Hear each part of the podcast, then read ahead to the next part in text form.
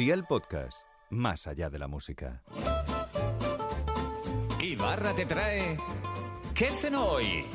Con Masito. Hoy te traigo una receta que a mí me trae muchos recuerdos, ya que era una receta que muchos domingos nos hacía mi adorada suegra para cenar. Una receta que hoy quiero compartir contigo y que espero y deseo que sea de aquí en adelante una de tus favoritas. Además, me acuerdo que siempre decía, pero suegra, haz costillas ahí como si se fuera a acabar el mundo hoy, hombre.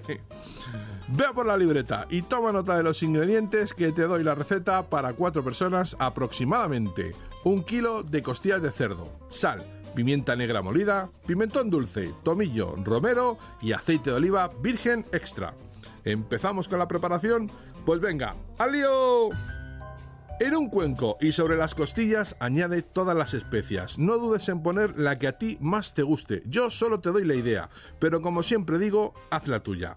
Echa encima un mini chorrete de aceite de oliva, el mismo que te echarías si fueras a la playa a tomar el sol. Es decir, que se impregne pero que no rebose. O tú te irías por la playa tirando aceite. Pues eso, el justo.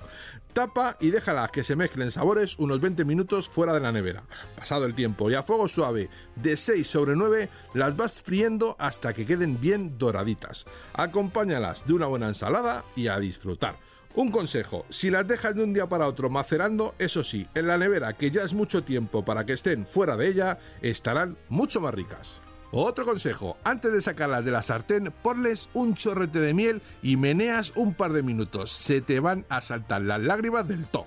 Los deberes para lunes son muy sencillos. El pescado que más te guste en tacos y sin espinas, huevos, especias y pan rallado. Espero y deseo que te haya gustado esta nueva receta y que te suscribas al podcast. Ya sabes que es gratuito. No te olvides de compartirlo con tus familiares y amigos. Y te espero mañana. Recuerda, paso lista.